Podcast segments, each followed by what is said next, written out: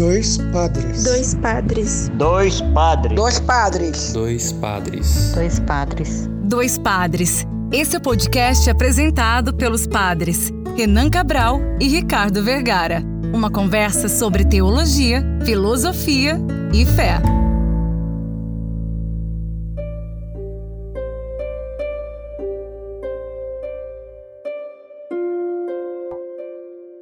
Olá, ouvintes! Está começando mais um episódio do podcast Dois Padres. Eu sou o Padre Ricardo. Eu sou o Padre Renan e hoje nós vamos conversar sobre a escuta ativa.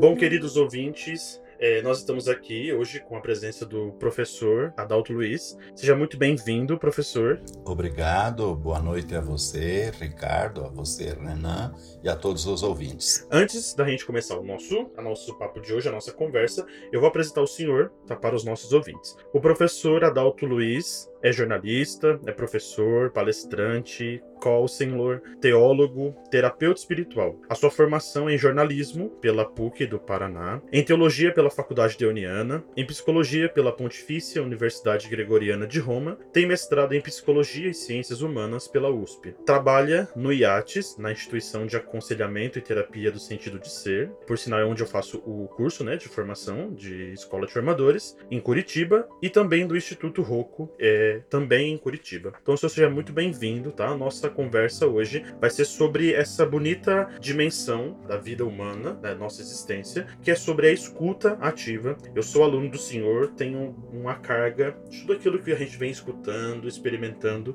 ali nas salas de aula, nos grupos de partilha. O Padre Ricardo é alguém com quem eu partilho bastante sobre as experiências do curso e então nossa intenção era trazer o senhor aqui para nós conversarmos sobre isso. Então, eu, eu sou Adalto, o Padre Renan me apresentou, tenho me dedicado esses anos todos ao serviço de escuta, seja na no aconselhamento pessoal, pastoral, seja na terapia, seja na direção espiritual e tenho voltado minha vida para esse serviço, esse encontro com o ser humano, escutando as suas dores, escutando as suas angústias e proporcionando a ele condições de se retomar, tem trazido um sentido muito intenso também para minha vida. É só colocando o Instituto Rocco, é um instituto formado por pessoas daqui de Curitiba e de São Paulo, e estamos agora organizando e entrando com alguns cursos a mais, tentando oferecer essa possibilidade para as pessoas de um caminho de conhecimento pessoal. É isso. Então, no nosso segundo programa aqui no podcast, nós recebemos o Padre Clayton e falamos sobre a dimensão doutrinal do pecado, sobre vários aspectos de pensar sobre a doutrina e sobre o pecado, né, como nós vivemos nisso. E num dado momento, a gente acabou falando da atenção que as pessoas buscam na confissão. Né? Até chegamos a, a, fazer essa distinção, é, a conversa, a confissão,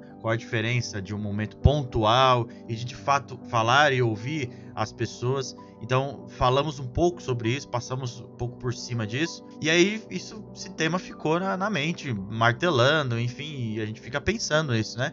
O atendimento às pessoas, essa atenção que as pessoas cobram, mas mais do que isso, é, elas necessitam. Elas não, nós necessitamos. Primeiro como seres humanos, depois como cristãos, e, e por isso a gente quis trazer esse episódio aqui para falar um pouco sobre isso, a escuta, a fala, é, enfim, a escuta ativa, como é, é já está aí no título do episódio, já é o nosso tema de hoje. Né? Então, por isso que a gente trouxe aqui.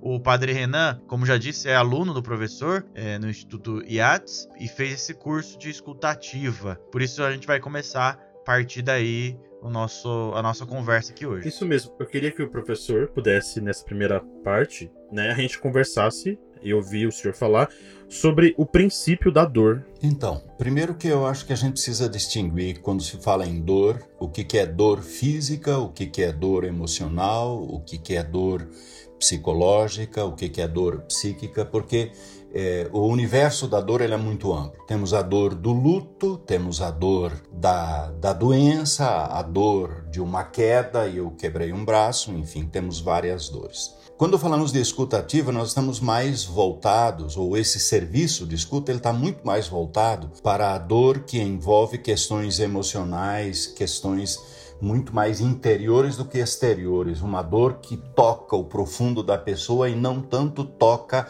a exterioridade e o físico dela. Então, é, é esta é a dor. De onde vem essa dor? Bem, a dor vem, esta dor vem de situações diversas. É, seja lá, a pessoa está desencontrada com ela mesma ou essa pessoa está passando por um momento de dificuldade muito intensa na sua vida, ou essa pessoa está passando por um conflito. Vejam, tudo isso gera dor e a pessoa, quem está quem está vivendo esse momento de dor, vai buscar de alguma forma algum alívio. Para dor de cabeça, a gente toma um analgésico. Para dor de dente, a gente toma um analgésico. Mas para dor da alma, a gente não tem remédio. O grande remédio para esta dor é a fala é eu poder falar. Mas para eu falar, eu preciso de alguém que me escuta. E, e, esse é o princípio da dor. Depois, então, dessa, dessa ideia da dor, a, a, melhor saída, ou não sei se eu posso dizer assim, né? O senhor me corrija, por favor.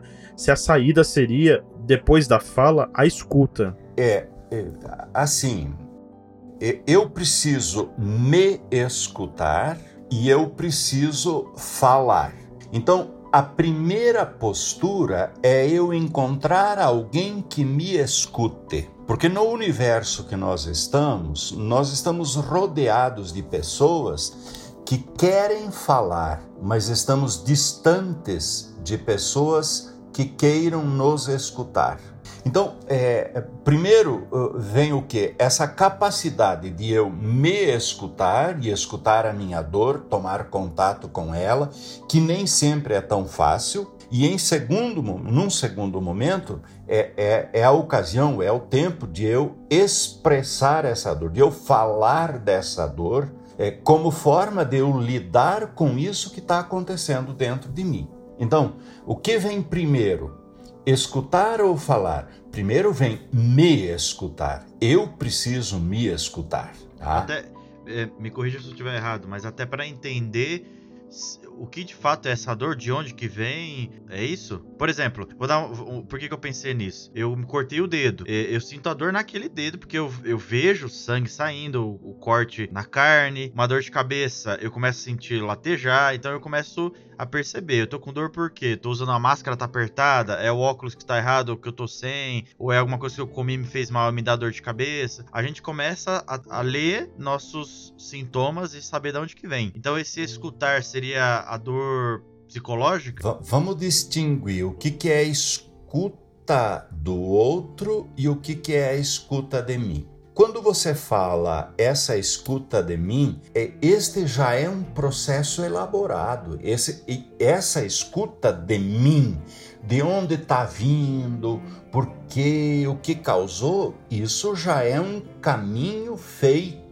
Num primeiro momento, e esta é a grande demanda dos dias de hoje, num primeiro momento eu só sei que eu não estou bem eu talvez nem saiba identificar que dor que é essa, e é muito provável que eu nem chame isso de dor. Eu vou procurar alguém porque eu não tô legal. Eu não tô bem.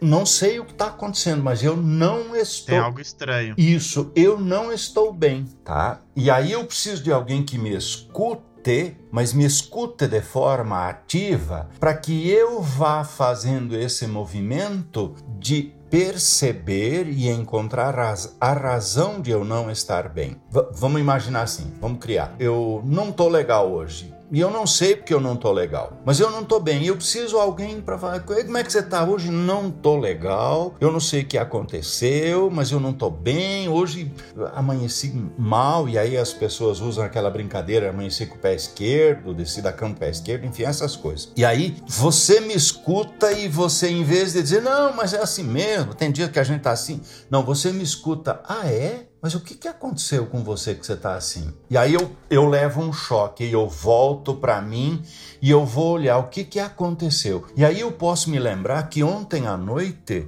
eu tive uma grande discussão com o meu filho, por exemplo, ou eu tive uma decepção é, com o meu chefe no meu trabalho, ou eu é, tive um, uma discussão no trânsito, um cara me xingou tal, e aquilo mexeu comigo, mas eu, eu, eu só estou sentindo algo que não está bem. Você me escuta e me faz eu vir para dentro de mim e aí eu começo a me escutar. Não sei se me fiz entender. Então, é, é veja, quando a dor é física, é externa, tá visível. Dói porque eu cortei o dedo, como você falou. Mas quando a dor é interna, eu, nem, nem sei classificar como dor, eu só sei que eu não tô legal. E aí as pessoas vão usar vários termos. Ah, eu tô meio deprimido. Ah, eu tô para baixo, tal. E aí é nessa hora que se faz importante encontrar alguém que me escute, mas que me escute não para me dizer o que eu tenho que fazer, só me escute e me devolva numa forma que eu possa ir para dentro de mim mesmo e compreenda de onde está vindo isso. E aí pronto, aí depois o que eu vou fazer, daí é um processo meu, eu vou ter que aprender a fazer. Então essa é a escuta, né? Essa é a escuta acredito que é aquilo que a gente aprende em aula com o senhor, mas agora ouvindo, né, desse modo mais prático, faz a gente compreender é, uma palavra que é muito importante para esse momento da escuta, como o senhor disse, né? Que é o de ajudar a pessoa que veio falar a tomar consciência e responsabilidade da dor dela. É, é aquilo que nós chamamos de, né, né de autorresponsabilização, né? É, é, isso mesmo, né? De, de, de, fazer com que a pessoa perceba, se perceba e entenda nessa devolutiva. O processo, talvez,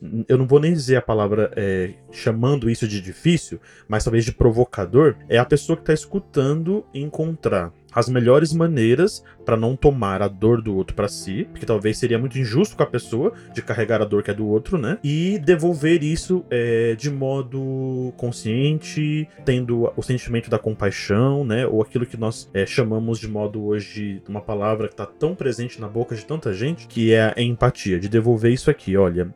É isso que você me disse? E aí, nesse momento do que é isso que você me disse, a pessoa, olha, alguém está prestando atenção em mim. Alguém está me ouvindo, eu estou sendo escutado. É, e aqui então nós começamos a sair ou se perceber dentro de, de um período ou de um momento de crise. Tem duas as duas situações, né, que nós qualquer um de nós podemos passar. A situação de não tá legal, não tá bem, é, e aí ter uma dor e ainda não conseguir até nem nominar isso, mas precisar ser ouvido para colocar para fora, ter uma consciência de sua dor, porque alguém de fora vai nos ajudar a observar isso, é, e aí se perceber, quer dizer, eu estou sim, sim com alguma dor, e aí já é o primeiro passo, é um ponto. E depois aquele que escuta, de não buscar resolver ou buscar apontar alguma coisa, mas simplesmente ouvir o outro e ajudar a ter essa consciência. É isso, é isso mesmo. Então, aqui entram processos diferentes, né, é, Ricardo? Entra primeiro esta percepção de que alguma coisa comigo não está bem. E normalmente, quando uma pessoa chega nesse ponto de não estar bem, de perceber que não está bem, ela vai ao encontro de alguém onde ela possa encontrar algum lenitivo, algum alívio ela vai procurar o padre, ela vai procurar o psicólogo, ela vai procurar é, um amigo. É, por quê? Porque tem algo dentro dela que não está bem e que ela precisa, ela precisa desabafar, ok? Então, esse é um processo. O segundo processo é, é agora para quem escuta. Porque é, é, no serviço de escuta existem muitos mitos, existem muitas, muitas falácias, tem umas coisas meio, meio loucas, né? De que eu preciso sempre ter uma resposta e dar uma direção para quem vem conversar comigo. E eu não tenho que fazer isso. Eu, eu vou ajudar muito se eu me puser a escutar você com leveza e sem o compromisso de lhe dar respostas. E então eu lhe acompanho na sua, na sua dor, que para você nem é caracterizada como dor, é um mal-estar, eu não estou legal. E então você me fala e eu acompanho você. Então vamos lá, você me conta porque você hoje não está bem tal, e eu vou lhe devolvendo. É, não está bem, o que, que aconteceu? Vamos conversar um pouquinho. É, como que você está? Me fala um pouco mais desse não está bem. Eu, eu provoco você, sem um interesse meu em vasculhar a sua vida, mas para que você desça para o seu interior. E você desce, e você me diz, não, hoje, de fato, não estou bem, não sei, hoje, ah, ontem aconteceu um troço que foi muito ruim para mim. Ah, é? O que, que aconteceu ontem? Ah, ontem eu tive um desencontro com a minha esposa, nós discutimos por uma coisa boba. Eu fiquei muito mal com isso. É, o que, que é isso discutir com a sua esposa? Veja, eu vou fazendo com que a pessoa, e esse é o processo da escuta, eu vou fazendo com que a pessoa se aproprie daquilo que está aparecendo apenas como estou mal. Quando eu a escuto e a levo para dentro dela, ela vai se apropriando do que é que lhe está deixando mal desse jeito. Porque é, é, é nosso isso, né? Eu tô mal. Ah, não sei por quê. É a pergunta que eu mais ouço das pessoas é: mas por que, que você está assim? Não sei. E eu respondo maldosamente, eu respondo: bem, o único que pode saber é você, porque é você que está dentro de você, né? Mas a, a desculpa nossa, veja, é não sei, qualquer dia, de alguma forma, eu vou dar um jeito. Vejam, são todas expressões genéricas para me isentar da responsabilidade de pegar a vida na mão e dizer: cara, eu ontem fui agressivo com a minha esposa. Eu fui agressivo, isso não devia ter acontecido. Não é princípio meu e eu preciso me responsabilizar por isso. Não é que ela é chata, fui eu que fui muito, muito grosso, muito rude na forma como me expressei. Então, esse é o segundo processo, que é o processo da escuta. Esse processo, é, eu posso chamar dentro desse processo da escuta aquilo que o padre Ricardo disse é, e o que o senhor respondeu. Alguém que precisa falar e por isso precisa ser ouvido, e a pessoa que está ouvindo de ser atencioso, de fazer ali todo esse processo da escuta. A pessoa que passa por essa dor, quando ela não sai, né? Ela não, não, não conseguiu sentir profundamente essa dor ela está dentro do, do, de um processo ou de um momento chamado de crise? Sim, esta é a crise. Eu lembro que o senhor falava bastante com a gente, principalmente nesse último, nessa última explanação do curso do, da escuta ativa do Roku, uhum. sobre esse, esses três passos do processo da, da crise, da né? crise. Uhum. Do presente, é, do passado e desse chamado projeto futuro. Isso. Então, o que, que é estar numa crise? Né?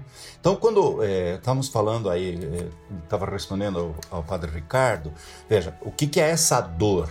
Ah, esse mal-estar. Isso é crise. Crise é toda situação que me deixa desconfortável comigo. Pronto, tá? Uma definição simples. Isso é crise. Toda situação que me deixa desconfortável comigo. Se quiser ir mais a fundo, é toda situação que me faz me desconectar de mim para com a minha interioridade. Isso, essa é a crise. Então, quando uma pessoa entra numa crise, se depara com uma crise, está na crise, o que, que acontece? É como se o momento presente, aquilo que ela está vivenciando, se torna tão grande, tão grande, que tapa chega a impedir a visão dela de uma possibilidade no futuro. Nós estamos aqui num podcast, então eu não tenho como fazer gesto, mas vamos construir a imagem aqui na nossa imaginação. Imagina que você está sentado e você põe bem na frente do seu nariz um caderno. Na frente dos seus olhos, encosta no nariz o caderno. O que, que você enxerga pela frente?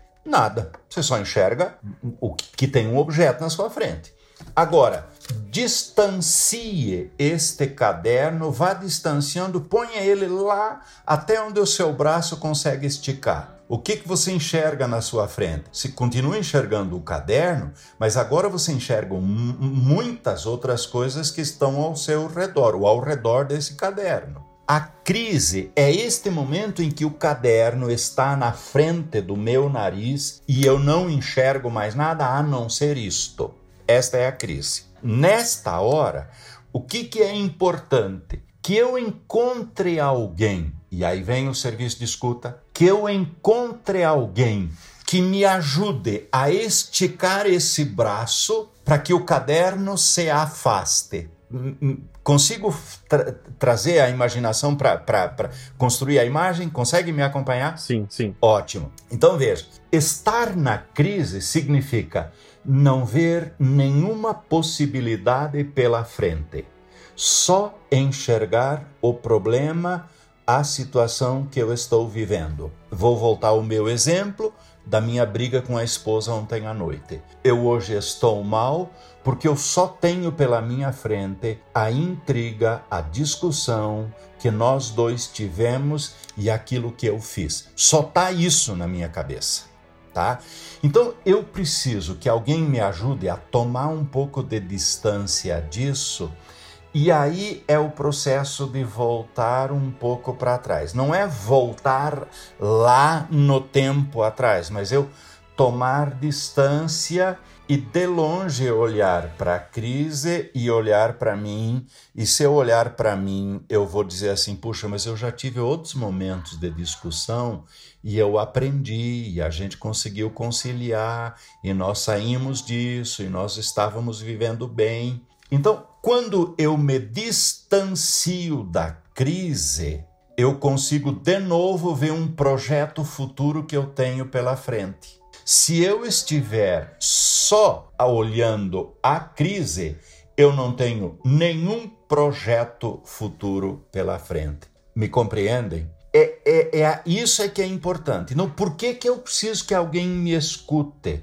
Para que em eu falando e esta é a ajuda que alguém vai me dar, em eu falando, eu tomo distância da crise e você vai me ajudar. O que é que aconteceu? Como é que você estava? O, o, o, qual foram as, quais foram as palavras que você usou? Qual foi o sentimento que você tinha? O que, que eu estou fazendo? Você está fazendo comigo que eu vá me distanciando da crise e olhe um pouco mais de longe. E aí eu de novo volto a ter projetos, eu volto a ter futuro, porque saiu aquele tampão da minha frente que me impedia de enxergar. Essa é a crise. E assim a gente lida com a crise. Mas vejam, fazer esse processo sozinho, é, a gente até faz, mas você vai ficar três, quatro, cinco, uma semana aí meio emburrado, meio amuado, meio é, aquela coisa ruim. E aí, com as possibilidades, e isso não é raro, é muito comum, de que isso seja transferido para o corpo, né? E aí você começa a desenvolver doenças físicas mesmo. Faz sentido, você, o senhor falando agora, professor, faz sentido pensar nas relações que tem muito nas escolas, mas também dos adultos, claro, que são os melhores amigos, vamos dizer? Porque faz sentido pensar, porque a pessoa sente alguma coisa e já vai partilhar, olha, vamos conversar sobre isso aqui, e vivem conversando, um escuta o outro e o outro escuta um. É, é, é isso? É assim? É isso mesmo? É, é assim. É assim. É exatamente isso. Por que que quando, quando você está num, numa, é, numa situação, vamos chamar, continuar chamando isso de crise, né? um momento desses, por que que você precisa procurar alguém que você que é da sua confiança?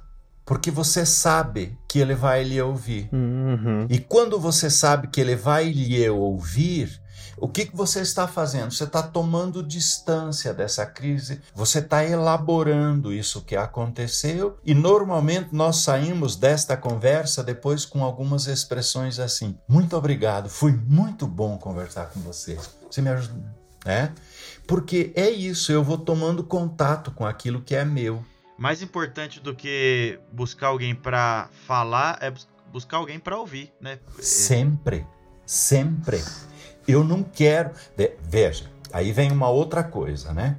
No, no imaginário popular, é, está assim: eu vou buscar alguém, eu vou falar com alguém, porque esse alguém vai resolver para mim, vai me dar resposta e eu vou saber o que, que eu tenho que fazer. Esse é o imaginário popular, é o senso comum. E vocês, padres, devem ter isso muito claro. Né? O tempo todo presente, né? O, o tempo todo. A pessoa vem para vocês com esta certeza de que vocês, por serem padres, aí vem aqueles mitos, né? Vocês estão mais perto de Deus, a oração de vocês é mais forte. Exatamente tal, assim. Né? É, isso. Então as pessoas vêm com esse, esse imaginário de que vocês têm a resposta. E aí o, o, o ministério sacerdotal se torna um fardo tremendo eu me lembro que um dia eu estava dando uma aula sobre isso e tinha um padre bem jovenzinho, eu já contei, o Renan já me ouviu isso. Sim, sim.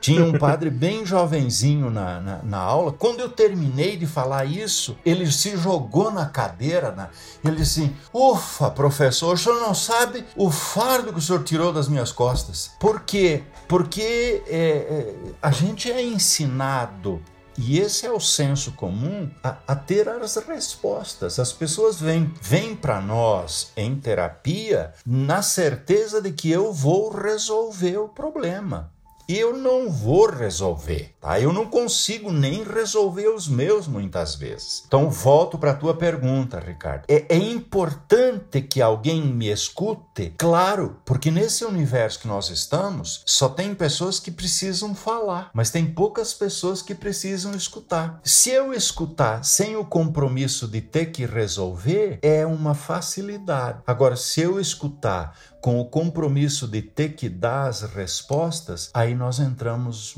num caos, num caos. Eu acho que talvez seja é, aquilo que a gente está ouvindo aqui. É por isso que cresce tanto um público no mundo, a gente pode chamar assim, fazer essa, essa observação, um, um, público tão grande. Eu dou dizer, a gente tá aqui nas, nas paróquias, tá? A gente tem os jovens, as famílias, tudo assim, que nos procuram, mas é, até pensando em pessoas que não frequentam. Vamos pensar assim, a igreja, é, não tem acesso nem ao padre, nem ao terapeuta, nem ao psicólogo, nada, mas procuram essa vontade de, de falar, como disse o padre Ricardo, com esse melhor amigo, ou hoje como cresce esse grande grupo de gente que chamado de coaching, né? Porque fala tanto, está presente como alguém que ouve, que apresenta, entre aspas, uma saída do problema, e aí eu aqui talvez seja, esteja fazendo injustamente, né, uma fala, eu ajudo ou eu atrapalho a pessoa a não tomar aquilo como responsabilidade, né? Da, da própria, do próprio sentimento, da própria dor. É, e aqui tem um, um, grande problema, né? Isso mesmo. Então, o que, o que nós temos hoje, e aqui eu acho que é importante nós,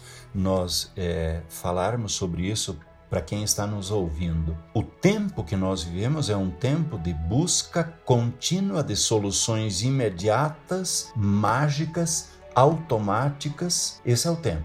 Então, Ninguém de nós quer lidar com as suas questões. Nós queremos magicamente respostas, respostas, soluções. Para dor física, eu tenho a, a medicina, a, a farmacologia, para dor física. Mas para as dores da alma, nós não temos. E, e, dores da alma que eu digo são essas dores, essas crises, todas essas questões.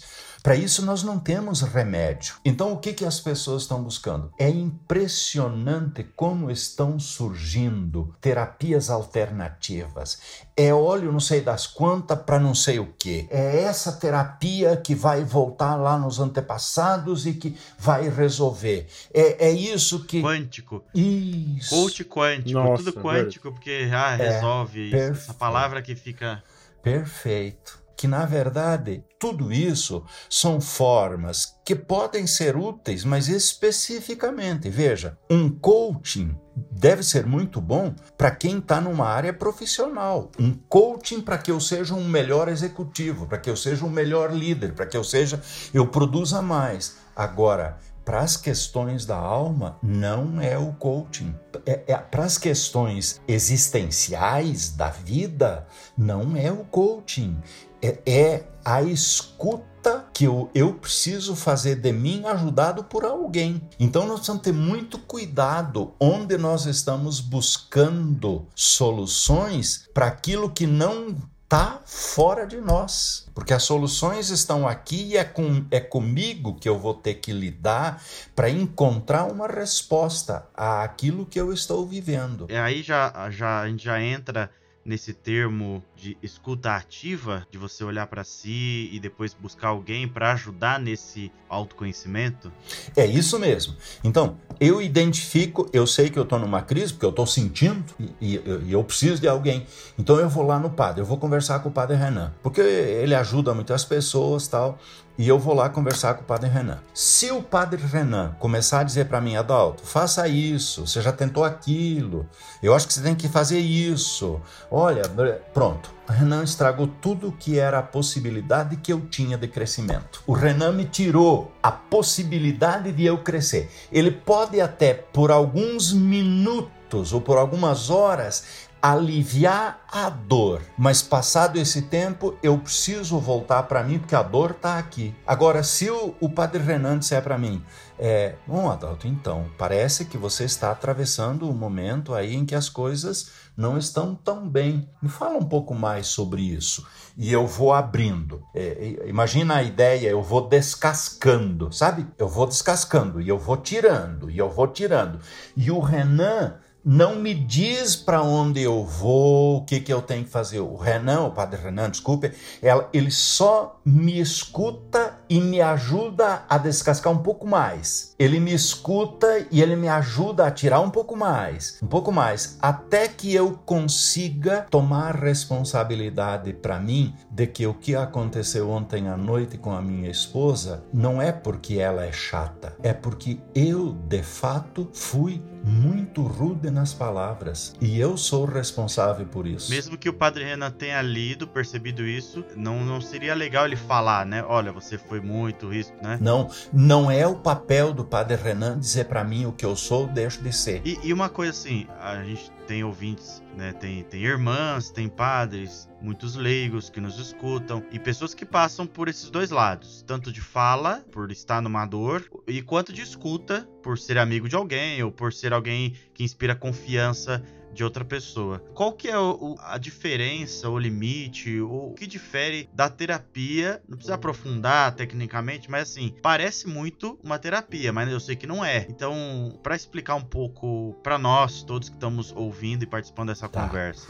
Eu acho que quando você fala, Ricardo, em terapia, desculpe, Padre Ricardo, é que eu vou me tornando tão familiar que eu esqueço até me perdoe, tá? tá? Tem problema. É, não é faltando com respeito em absoluto. Veja, aqui nós precisamos ter, é, assim, o senso comum hoje é, é terapia. Mas existe a psicoterapia e existe a terapia. A psicoterapia, que eu acho que é o que você está querendo, tá querendo expressar, né, Padre Ricardo? A psicoterapia, ela é uma condução que alguém profissional faz, munido de ferramentas para isso, e ele sabe conduzir a pessoa de sorte que ela vá, mas ela não seja, não sofra danos. Vamos imaginar assim: eu estou à beira de um precipício e você está me ajudando. Conforme o que você disser, é como se você me empurrasse precipício abaixo. Conforme o que você me disser, eu volto para trás. Então, a psicoterapia, um psicólogo, por exemplo, ele sabe onde está a pessoa e ele vai usar as ferramentas para não empurrá-la, mas para trazê-la de volta. Isso é psicoterapia. É o uso de ferramentas técnicas para isso. É claro que o efeito disso é muito mais profundo e é muito mais eficiente, eficaz para a pessoa. É claro que sim. Por quê? Porque tem técnicas que já são, já são estudadas e são praticadas. Agora, uma conversa natural, normal, uma escuta de um amigo, ela se torna também um processo terapêutico, quer dizer, oferece uma cura sem passar por tanta profundidade. Eu vou voltar ao meu exemplo da briga com a esposa. Vamos voltar para lá, tá? Se eu for conversar com um psicólogo, ele provavelmente vai me conduzir a eu entender que na minha vida a agressividade tem sido uma constante e ela tem uma raiz e ele vai me ajudar a aprofundar para encontrar a raiz disso, para que eu a partir daí vá tomando consciência, entende? Se eu for conversar com um amigo meu, tá? Ele vai ou com um padre que não é psicólogo, ele vai me ajudar a entender o que é que aconteceu de fato que está me deixando chateado desse jeito, tá? Esta é a diferença. Então, na psicoterapia, nós temos uma condução técnica, um, um profissional com ferramentas habilmente preparado para, em qualquer situação, ele trazer a pessoa de volta para o seu normal. Porque não é raro, em algumas, em algumas situações, a pessoa entra na questão e mexe com, com questões internas muito profundas. E aí você precisa ter preparo e ferramenta para trazer a pessoa de volta para sua naturalidade. Isso é o psicólogo que faz, psicólogo, psiquiatra. Já na escuta ativa, eu me coloco como alguém que vai ajudar a aliviar sua dor, mas pelo processo da fala. Como a pergunta do Padre Ricardo sempre me, me provocou a entender isso.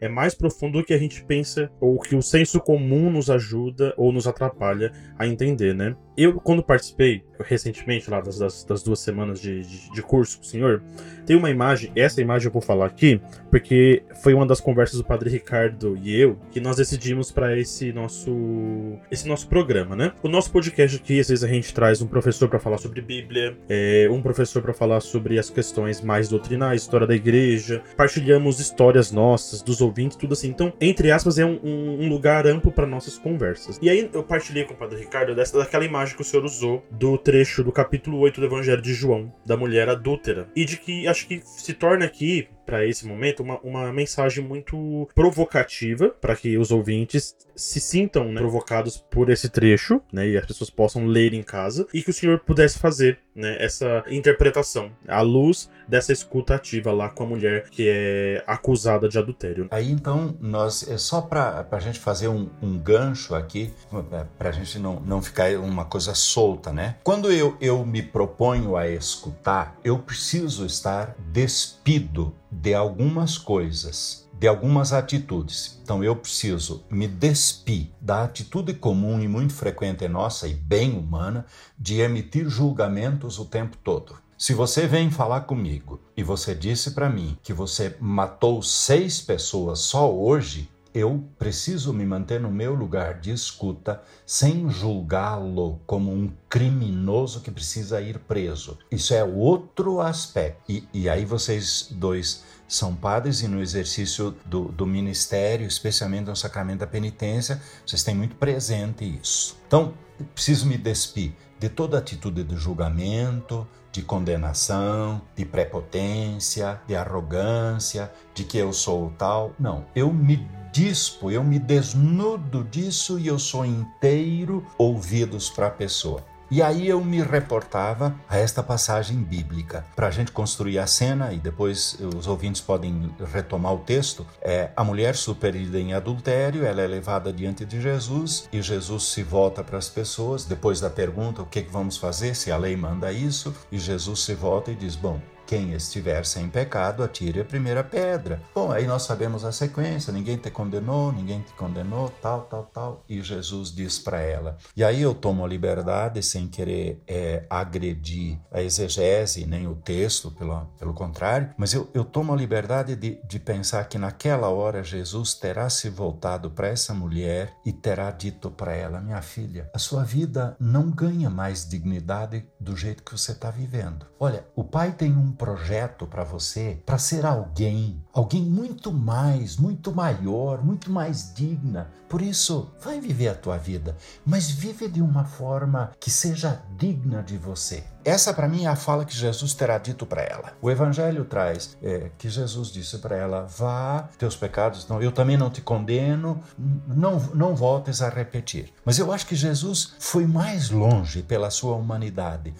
Ele deverá ter dito isso para ela. Filha, você é para viver muito mais do que isso. O pai tem um projeto. Então, vai viver a tua vida, mas olha, esse jeito de viver não é a tua dignidade e você não vai crescer vivendo assim. Veja, o, o que é chamativo para nós é que Jesus não condena, não julga, tá? não acusa, não dá lição de moral, não prescreve nada, não diz o que ela tem que fazer, simplesmente fica com ela. É óbvio que o relato está circunscrito pelo tempo e pelo texto, e, e, ele tem as limitações disso. Mas eu, eu fico imaginando a cena em que Jesus terá se, se detido com ela. O que está acontecendo com você? Mas é, é, aí, essa é a escuta, em que não há nenhum julgamento, nenhuma condenação, nenhum uma prescrição, nenhuma obrigação, nada. Simplesmente a escuta acolhedora que passa pela compaixão e, obviamente, pelo perdão. É, essa, essa é uma das cenas que eu tenho muito presente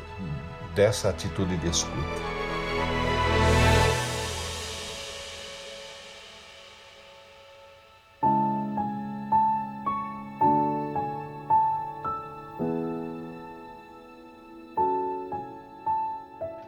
Tava pensando aqui, professor, duas coisas, né? Essa questão de não ouvir sem julgamento, né? Sem só ouvir, né? Talvez por isso é tão difícil para as pessoas, para nós mesmo. Eu antes de ser padre também era difícil entender como o sacramento da confissão é uma coisa além divina, mas também humana, de você se colocar numa posição de não de julgar, mas de ouvir, e aí pela ação da graça de Deus dar o perdão dos pecados, é porque a gente não tem essa dinâmica, né, de, de ouvir sem julgar. O ser humano parece que toda hora quer julgar alguém, quer falar alguma coisa, e nesse caso da, da adúltera também, veio uma relação que parece que a gente se sente cúmplice. Você escutar sem julgar não é a lógica, mas parece muito a lógica de quem está sendo conivente. Então, se eu te escuto sem falar nada, eu tô meio que reforçando o que você fez. Eu consigo me explicar? Sim, claro, claro que sim. No fundo, é por isso que nós sempre tentamos dizer alguma coisa. É para me defender da ideia de que eu tô sendo cúmplice. Quer dizer, a gente ao escutar alguém, a gente quer falar, ou seja, quer me defender, né? Assim, claro. Seria isso? Né? Claro. É, além do fato, Padre Ricardo, além do fato de que se alguém vem a você, ele, essa pessoa que vem a você, ela vem a você, no seu caso, porque você é padre. Bem, isso já faz um, já dá uma distância enorme, porque você é padre e eu estou fazendo o gesto aqui, você tá para cima. É como se você estamos numa escada, você tá lá em cima no topo e essa pessoa que vem te procurar, ela tá aqui embaixo. Ela te olha desse jeito. Você sabe que ela te olha desse jeito. E aí vem as nossas veleidades humanas, e que não necessariamente é maldade, eu acho que a grande maioria das vezes não é. é. Puxa vida, se você veio me procurar, se essa pessoa veio me procurar porque ela acredita que eu posso ajudá-la, eu tenho que ajudá-la. E eu tenho que dizer alguma coisa para ela. Eu tenho que dar uma solução para ela. Eu tenho que dar um conselho. E é aí que a gente estraga tudo. Então, é, ouvir sem julgar não é ser conivente. Jesus, em nenhum momento, em todos os textos do Evangelho, em nenhum momento ele foi conivente com ninguém, mas ele foi extremamente acolhedor o tempo todo com eles. É aquela palavra, ele perdoa o pecador mas condena o pecado. Então, suponhamos que alguém venha conversar comigo e diga assim: "Eu hoje eu cometi um delito, tá? Eu, que sei lá, bati na minha filha, bati na minha esposa, que seja o que seja, eu preciso manter a minha postura de escutador. Eu estou escutando este homem que está me trazendo a sua dor de ter feito o que ele fez. Eu não estou escutando um cafajeste que fez o que fez. Esta é a diferença. Agora, escutar um homem que me diz o que fez, que fez o que fez, não significa que eu estou aprovando o que ele fez. E aí sim, na minha escuta, eu posso levá-lo a se questionar se a atitude dele que ele fez é de fato correta. Me lembrou uma coisa é, que o, o padre Romeu nas aulas foi o Padre Romeu? Agora não lembro. Não sei se o Renan tava nessa, nessa aula. Que ele fala de, a lógica da confissão. E aí, essa frase que o senhor disse agora no final, né? Eu escutar a pessoa sem julgamento faz ela mesmo perceber se erro cometeu. E ele falava que a gente pensa que a confissão é a pessoa comete pecado, se arrepende, pede perdão, aí pedindo perdão é absolvido. Então, pecado, depois arrependimento, pede perdão, não, arrependimento e o pedido de perdão, e a absolvição. E, e perdão dos pecados. O que ele falava é que a lógica de Deus não é uma lógica de compra, de troca, que só vem a misericórdia depois do arrependimento. Não, é o pecado, Deus que nos perdoa pela sua misericórdia, e esse perdão que é tão grande, tão rico, nos faz mudar de vida. E aí a gente se arrepende. É, ele usava até essa, essa mesma passagem da mulher. Então, assim, ela não pediu perdão, mas foi perdoada por, por Jesus. E isso a fez mudar de vida, porque ela viu uhum. quão errado ela estava e quanto ela poderia mudar. E, e isso, desculpe, eu vou te interromper, Ricardo. Claro, pode falar. Pode falar. Eu, eu, eu acho que nós temos uma visão errada da confissão. A confissão não é aquela tecla do computador eu seleciono e deleto. Não, não, a confissão não é. A confissão não é como eu escrevo num quadro negro eh, ou branco ou verde que seja e vou lá e apago. A confissão apago. Não, a confissão não é isso. Eu, eu tenho dito, e essa é uma convicção minha pessoal, que na verdade o grande pecado é a não mudança de vida. Mas por, por que, que eu não mudo? porque eu não sou ajudado a compreender onde eu estou. Vocês são padres, vocês sabem disso. É muito ruim você se pôr no confessionário ou lá na sala de atendimento e você sentir um, um, um, um latão de despejo de coisas ruins das pessoas. É muito ruim isso. Mas quando você vê que alguém de fato se pega e a partir daí compreende que precisa dar um passo, então o sacramento fez efeito, fez efeito. O sacramento teve sentido, né? O que torna a coisa problemática é isso. É, é muito fácil eu cometi o, o delito, e eu não vou nem falar pecado, tá? Pra, tanto para sair um pouco da nomenclatura eu cometi um delito, eu agredi a minha esposa. Eu vou lá, me confesso, me arrependo, sou perdoado e eu tô zerado. E volta tá tudo bem. Não tá tudo bem. O que que aconteceu que eu agredi a minha esposa? Como que eu cheguei a isso? Mas alguém tem que me ajudar a entrar nisso, entende? É, é, eu preciso ser ajudado porque senão eu vou ficar eternamente. Eu bato, é, eu me arrependo, confesso sou perdoado, bato de novo e, e, e, a coisa continua. E vocês, vocês dois são padres, vocês e, e os padres que estão nos ouvindo agora sabem que as coisas vão por aí. Então, o que que eu preciso? Eu preciso que alguém me ajude a me entender para que a partir daí eu tome uma outra postura de vida. Essa foi a, a resposta de Jesus para a mulher adúltera. Filha, a tua dignidade está em questão. Vai viver, mas vive o projeto que Deus tem para ti. Né, isso mesmo. O, o Adalto tocou tantas vezes nesse, nesse projeto e eu sempre me prendo a uma e talvez seja uma coisa bem errada ou, ou não, né?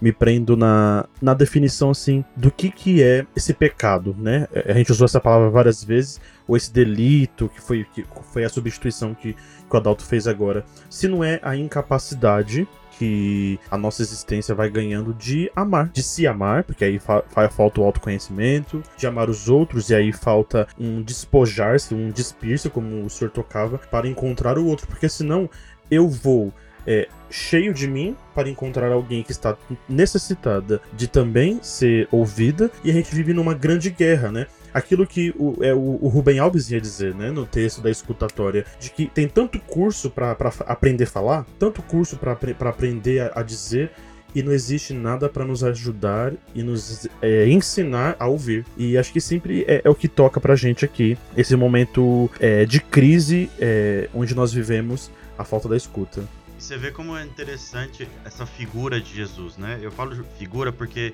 cabe a nós cristãos, então como o nosso Salvador, mas quem não é católico ou, ou, quem vê Jesus, você pode olhar ele como essa figura que, que vive a psicologia do outro, sabe? Da escuta ativa. Então você pode olhar todas as passagens dele e não precisa ter fé naquilo. É claro que a gente põe, põe nossa, nossa doutrina nisso e, e vive essa dinâmica também divina de Jesus. Mas ele, no fundo, ele escuta o outro de coração aberto, né? De fato.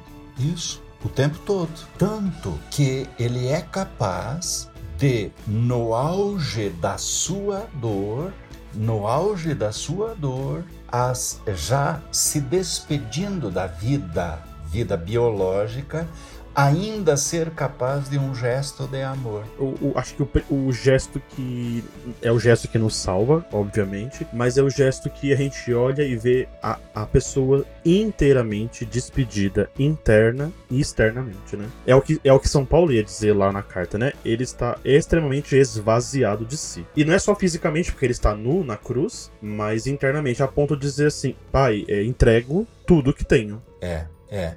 Mas ainda antes disso, Padre Renan, antes disso ele, é, ele, ele, ele vai dizer, Pai, perdoa-os. Perdoa-os. Eles não sabem o que eles estão fazendo.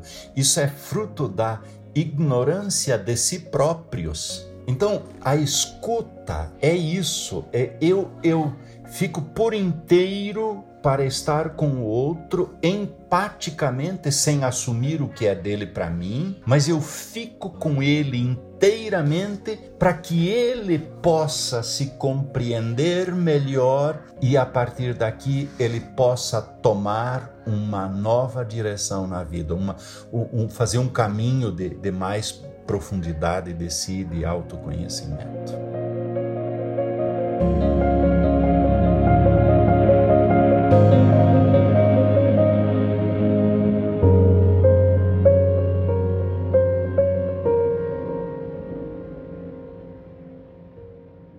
Professor, muito, muito obrigado por por aquilo que nós construímos nessa conversa. É, eu estou extremamente feliz, Padre Ricardo sabe disso, da gente ter conseguido um tempinho do Senhor conosco, conversando, explicando, nos ajudando, ajudando quem nos ouve aqui e é tão frequente no nosso podcast semanalmente. É, nossa imensa gratidão. Eu sei que vou, vou encontrá-lo em algumas vezes ainda esse ano por causa do curso, mas gratidão muito é, por aquilo que o Senhor fez conosco né, nessa conversa, nesse podcast, viu? Muito feliz também de ter participado dessa conversa viu, professor? É uma pena que a gente tem que encerrar, o programa não ficar muito longo, mas eu gostei muito, fiquei muito feliz, achei uma, uma conversa muito bonita, assim, falando da escuta e tal, mas é tão gostoso ouvir o senhor falar, é tão sei lá, reconfortante e me, me levou a muitas reflexões aqui, né, enquanto eu ouvia o senhor falar. Isso com certeza vai, vai me ajudar e espero que ajude também a nossos ouvintes. Que bom. Gente, imagine, foi um prazer enorme, um prazer enorme. Se eu puder ajudar, contem comigo. É a minha missão, tá bom? Sim. Eu vou deixar aqui pro final do nosso podcast dizendo de que quem quiser encontrar o professor Adalto, é, ele tá no Instagram. A gente vai deixar todo mundo linkadinho no nosso post da semana. Tem as páginas, mas também tem os sites do Instituto Yates e do Instituto Rocco. Para quem quiser procurar os cursos, para quem quiser se interessar pelas pós-graduações é, que, que tem nesses institutos Vão, gente, vão, porque os cursos são muito bons. O Padre Ricardo sabe disso, é alguém que eu vendo bastante curso. Sou muito grato pela minha congregação de ter me, sustentado todo esse tempo durante o curso. Então, continuo vendendo para outras pessoas, é, sobretudo do curso do cálcere, da escuta ativa, é, da logoterapia. Vão atrás de, desses encontros para que a gente possa abrir-se para si mesmo, né, para o profundo de nós que é tão muitas vezes perdido por nós mesmos. Então, vão lá atrás. Fica nosso mais uma vez obrigado, né, pela sua participação, professor. Vamos ver as respostas desse nosso encontro, desse nosso podcast. Vamos ver os comentários dos nossos ouvintes, as, os retornos deles, e aí a gente retorna um convite mais para frente para o senhor retornar aqui, tá bom? Com o maior prazer, com o maior prazer. Muito obrigado pela oportunidade de vocês dois e parabéns pelo, pela iniciativa e pelo lindo trabalho de vocês. Deus abençoe vocês. Muito obrigado. E esse foi mais um episódio Dois Padres Podcast. Esse programa foi produzido por Padre Renan Cabral e Padre Ricardo Vergara. Pauta do Padre Renan e colaboração minha do Padre Ricardo. Edição e sonorização Estúdio Algato, colaboração Fábio Ribeiro e a arte de Luiz Fernando Santos. Eu espero que você você tenha gostado. Siga-nos no Instagram, arroba Dois Padres Podcast. Dá um like, comenta no post do episódio e também você pode mandar o seu e-mail com uma pergunta, comentário, conversa um pouco conosco sobre este assunto é, e mande para doispadrespodcast.gmail.com. Nos vemos na semana que vem. Fiquem seguros e que Deus abençoe. Deus abençoe. Até a próxima.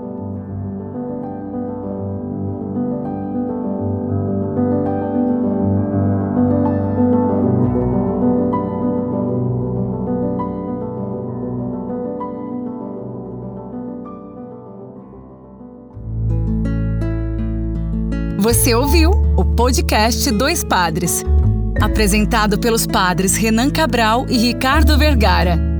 Até a próxima!